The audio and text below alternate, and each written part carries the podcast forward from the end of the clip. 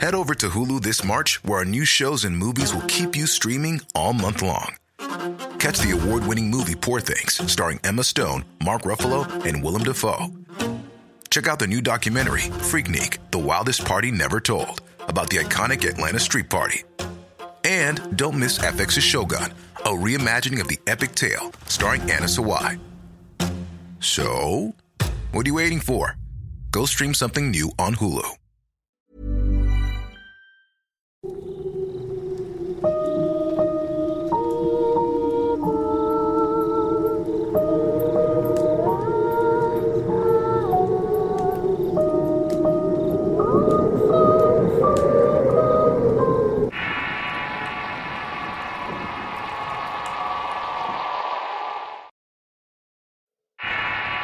El cumpleaños de Javier. Historia escrita y adaptada por Álvaro Ramos para relatos de horror. Si quieres conocer más historias del mismo autor, te invito a visitar el enlace que dejaré en la descripción del video. Allí estábamos parados los cuatro esperando a ver la reacción de Javier. Nadie se movía y nadie decía nada. El supuesto medium tenía la cara pálida y sus manos no dejaban de temblar. Lo que habíamos visto no era algo que quisiéramos recordar. Tengo que contar esta historia como algo que me sucedió. No porque las cosas paranormales no sucedieran directamente a mí, pero le sucedían a un primo que vivía en la misma casa que yo. Hace cerca de tres años la familia completa hizo un viaje a una cabaña en Jalisco. No eran los mejores momentos para salir a turistear y menos en un estado del país que está sintiendo los problemas de inseguridad de manera tan cruda. Aquellas cabañas en la sierra de Jalisco prometían seguridad y aislamiento, lo cual buscaba la familia para pasar un buen fin de semana lejos de la ciudad y las obligaciones. Por nuestra parte, los más jóvenes veíamos este fin de semana como una oportunidad para convivir y hacer esas pequeñas cosas que no puedes hacer en casa. Queríamos experimentar cosas que no podíamos experimentar en la ciudad. Aquella noche la recuerdo muy bien. En una cabaña estábamos los cinco primos. Esas cabañas con literas de madera y camas bien acomodadas que daban la sensación de estar en un campamento como los de las películas. Cada uno se encontraba en su respectiva cama y ya habíamos cenado. Los adultos habían quedado en la sala de la cabaña principal platicando y tomando vino. Nosotros, en cambio, queríamos estar juntos para platicar. Javier era uno de los mayores y llevaba unos meses hablando y tratando de convencernos de jugar a la Ouija. Pero nadie de nosotros se atrevía. Insistió tanto en querer conectarse con espíritus de otra dimensión que le prometimos que en ese viaje lo haríamos. Y lo hicimos. Aquella noche Javier sacó la Ouija y comenzó a pronunciar unas palabras en voz baja. Según él era la forma de activar la tabla. Repito, según él. Después de que el supuesto ritual de activación nos pidió sentarnos en lugares específicos. Él nos dio la forma de acomodarnos pero nunca nos explicó el por qué. Todos estábamos muy nerviosos y de hecho Lu, la menor de todos, quería salirse. Pero una vez comenzado el juego, si se le pudiera llamar así, todos comenzamos a sentir sensaciones diferentes. Lu, por ejemplo, no dejaba de llorar y sentía una angustia y una melancolía enorme y por más que pedía que la dejaran salir. Javier le decía que si rompía el círculo algo malo nos pasaría a todos. Ver que un objeto se mueve con apenas tocarlo de manera muy suave es imponente. Todos juraban que no lo estaba moviendo. En ese momento, según Javier, ya habíamos hecho contacto con alguien o con algo. Comenzamos haciendo las preguntas básicas y el ente todo respondía que sí. Comenzamos a hacer preguntas más específicas y personales y de alguna manera el ente respondía cosas que sabíamos que eran ciertas. Hasta que en un momento Javier preguntó, ¿cuál es la fecha de mi muerte? Y eso respondió dándole su fecha de nacimiento. Entendió la pregunta al revés, dijo Iván. No, entendió perfectamente. Me voy a morir el mismo día en que nací, dijo Javier un poco preocupado. De inmediato Javier preguntó de qué año, pero no hubo respuesta. Seguimos intentando con las preguntas, pero no obteníamos respuestas. Todos comenzamos a ponernos nerviosos y Javier decidió cerrar el juego. Al hacerlo, el espejo de esa recámara se rompió frente a nosotros. Fue como si alguien hubiera tirado algo como una roca. Simplemente se hizo pedazos. Todos nos levantamos de inmediato y salimos de esa cabaña. Nadie quería estar allí y se sentía un ambiente aún más pesado que al principio. Juramos no hablar de eso con nadie y salimos a ver a nuestros padres de nuevo y quedarnos dormidos con ellos. Teníamos la excusa de que estábamos muy cansados. Eran cerca de las 4 de la madrugada cuando un ruido me despertó. Me levanté de la cama para ver qué era lo que estaba ocurriendo. Vi a Javier salir de la cabaña y caminar en la oscuridad. Lo único que iluminaba afuera eran los focos de las dos cabañas. Todo lo demás era oscuridad. Regresé por una linterna y salí detrás de Javier. Él sabía perfectamente que lo estaba siguiendo. En repetidas ocasiones me dijo que regresara y que lo dejara caminar solo un rato. Lo seguí hasta la cabaña de la entrada en la que funcionaba como oficina de la administración. Ahí se detuvo y comenzó a observar el mapa del lugar que tenía marcado en la entrada de la oficina. No decía nada y solo apuntaba con el dedo las diferentes líneas de colores que componían la ruta de dicho mapa. Ya vámonos, Javi. Ya es tarde. Si alguien nota nuestra ausencia se van a preocupar. Le dije mientras trataba de llevarlo conmigo con mi brazo sobre sus hombros. En algún momento notarán que falto, así que para qué alargamos todo esto, contestó. Nos quedamos unos minutos en silencio y regresamos juntos a la cabaña. En el trayecto me contó que esa no era la primera vez que un espíritu le decía que moriría un día de su cumpleaños. Pero lo que le aterraba era saber en qué año y cómo. Que por eso se le había vuelto una especie de obsesión estar usando la Ouija. El viaje terminó y regresamos todos a casa. El regreso a casa fue extraño y todos se sentían extraños en nuestra propia casa. Pero el más extraño era Javier. Comenzó a comportarse de una manera muy rara.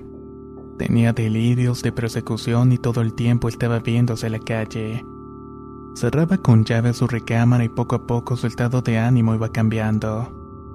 Lo primero que pensaron mis papás fue que estaba metido en algún tipo de tema de drogas y hablaron con él. Por supuesto, él negó todo y no lo creyeron. Lo obligaron a hacerse una prueba y salió negativa.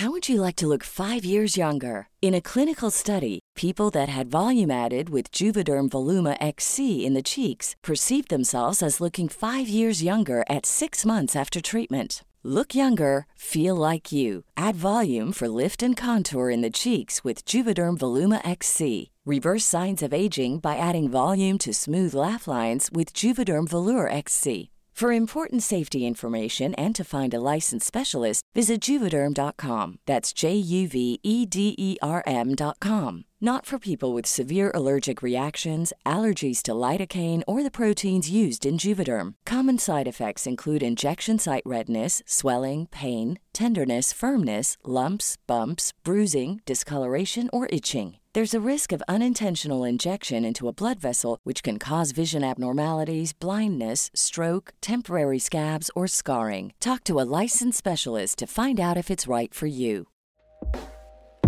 Hey everyone, I've been on the go recently Phoenix, Kansas City, Chicago. If you're like me and have a home but aren't always at home, you have an Airbnb. Hosting your home or a spare room is a very practical side hustle. If you live in a big game town, you can Airbnb your place for fans to stay in. Your home might be worth more than you think. Find out how much at airbnb.com/slash host.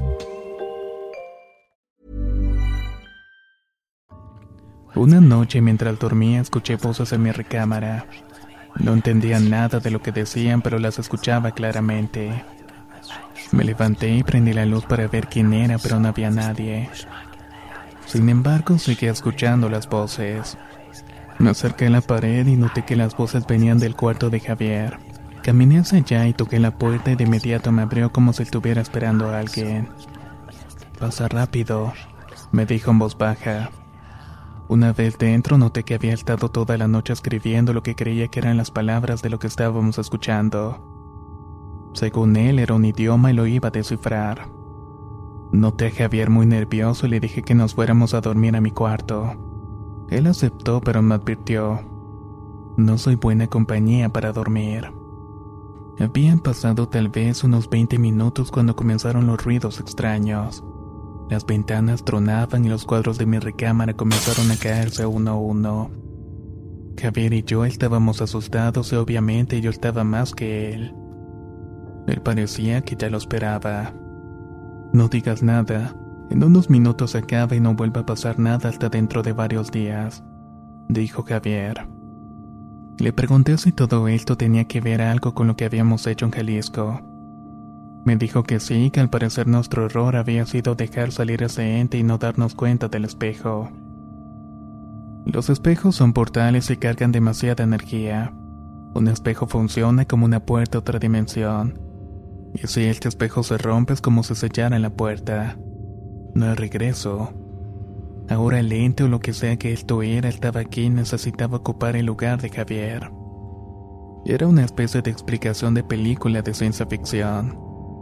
Al parecer dos entes de energía no pueden ocupar el mismo tiempo-espacio. Y por eso uno debe desaparecer. Con el paso de la semana los demás primos comenzaron a contarnos sus experiencias. A todos les pasaban cosas extrañas, pero a ninguno le pasaban cosas violentas como a Lu. Ella de repente despertaba con mordidas o con moretones en el cuerpo. Su mamá pensaba que ella se los provocaba, incluso le había mandado terapia. Pero ella decía que ni siquiera sentía cuando se los hacían, solamente despertaba con ellos. Comenzamos a preocuparnos y sabíamos que en algún momento se iba a comenzar a pasarnos a todos, especialmente a Javier. Comenzamos a buscar alternativas, así que fue como llegamos al medium que supuestamente nos ayudó. El tipo nos hizo ir varias sesiones con él para comunicarse con la entidad. Fueron tres sesiones que nos salieron caras a todos, pero supuestamente habíamos logrado hablar con eso. El medium nos dijo que lo que nos perseguía era una entidad usurpadora. Supuestamente esas entidades no tienen forma y lo que buscan es un cuerpo donde alojarse. Son como una especie de parásitos y tenemos que deshacernos de él lo antes posible. De lo contrario, se hospedaría en el cuerpo de alguno de nosotros. Nos pidió muchas cosas para hacer el ritual y obviamente dinero. Como pudimos lo conseguimos y tiempo después decidimos hacerlo. Recuerdo que fue una semana antes del cumpleaños de Javier. El ritual fue bastante extraño. El hombre invocaba seres raros y ofreciendo la vida de una cabra que llevábamos para ese fin. Rociaba el lugar con unos preparados que él hizo llenó de velas cesando la habitación. En un momento el hombre entró en una especie de trance y comenzó a hablar en un idioma extraño. Supuestamente el ente estaba hablando por él. Nosotros teníamos la indicación de que si eso llegara a suceder, buscáramos la forma de que en alojara la entidad tocara la cabra y en ese momento repetiríamos las oraciones que él nos dio por escrito. En el momento que todo sucedió hicimos lo que nos había dicho aquel hombre y logramos que tocara la cabra. Cuando eso pasó, la cabra comenzó a volverse muy agresiva. Entre dos intentamos someterla, pero su fuerza era tal que nos arrastraba con ellas. Las mujeres no paraban de repetir las oraciones mientras veíamos cómo poco a poco el medium se recuperaba de su trance. Cuando el medium se puso de pie y tenía las fuerzas suficientes, tomó la daga y se la enterró en el cuerpo a la cabra, dejando que ésta se desangrara. El animal corría por todo el lugar tirando todo su paso. Nosotros, por órdenes del medio, nos paramos dentro de un círculo que había dibujado en el suelo, supuestamente para protección. Antes de caer al suelo, la cabra se detuvo y se quedó viendo fijamente hacia nosotros. Hizo un extraño sonido que bien pudieron ser palabras de un idioma extraño, se desplomó. El medium se aseguró que la cabra estuviera muerta y nos pidió que saliéramos del círculo. Todos lo hicimos menos Javier. Él parecía estar en un estado de shock y no decía nada y tampoco se movía. Estuvo así por unos cuantos minutos. Allí estábamos parados los cuatro esperando ver la reacción de Javier. Nadie se movía y nadie decía nada. El supuesto medium tenía la cara pálida y sus manos no dejaban de temblar. Al fin Javier reaccionó y le preguntamos si todo estaba bien. Se seguía viendo su entidad. Javier nos vio todos y solamente nos dijo, No, ya no está aquí. Esto mientras nos mostraba una ligera sonrisa. Con el paso de los meses Javier se volvió insomne. Le era casi imposible dormir y su actitud cambió mucho. Encontró un trabajo y se fue de mi casa y creía que ya era momento de hacerse independiente. Lo veíamos muy poco y se fue alejando de la familia. Se enfocaba casi por completo al trabajo. Hasta que una mañana nos dieron una pésima noticia. Javier estaba detenido porque la policía lo encontró dormido de borracho en un callejón junto al cuerpo de un hombre muerto. Las averiguaciones de la policía indicaban que el hombre había muerto por estrangulamiento y que Javier había sido quien lo había ahorcado. Cuando pude hablar con él en la prisión me dijo que él no recordaba nada, que esa noche él se había tomado unas cervezas con la esperanza que le diera sueño y poder dormir, y que cuando despertó fue porque la policía lo estaba revisando. Él no conocía a aquel hombre, pero de todas formas tenía que pagar con la cárcel. A un visito seguido Javier y por más extraño que parezca, desde que está preso dice que el insomnio se le quitó. Nunca más volvió a ver a esa entidad y que incluso se siente mejor consigo mismo. A excepción de que se encuentra encerrado. Cada año, un día antes de su cumpleaños, lo visito, pues Javier sigue creyendo que el día de su muerte va a ser el día de su cumpleaños. ¿Qué les ha parecido esta interesante historia que nos ha compartido Álvaro Ramos? Si gustan conocer más historias de este tipo, no olviden seguirnos y estar atento de las notificaciones, ya que constantemente subimos material nuevo. Nos escuchamos en el próximo relato.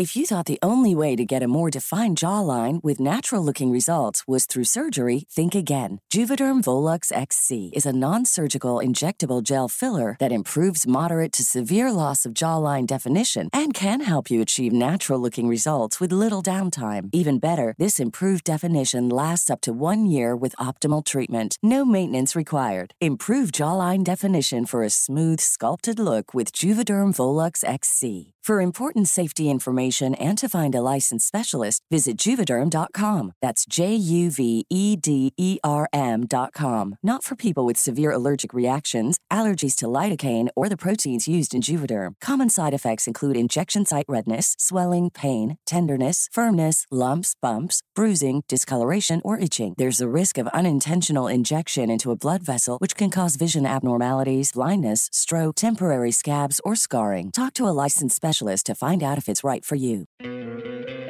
¿No te encantaría tener 100 dólares extra en tu bolsillo? Haz que un experto bilingüe de TurboTax declare tus impuestos para el 31 de marzo y obtén 100 dólares de vuelta al instante.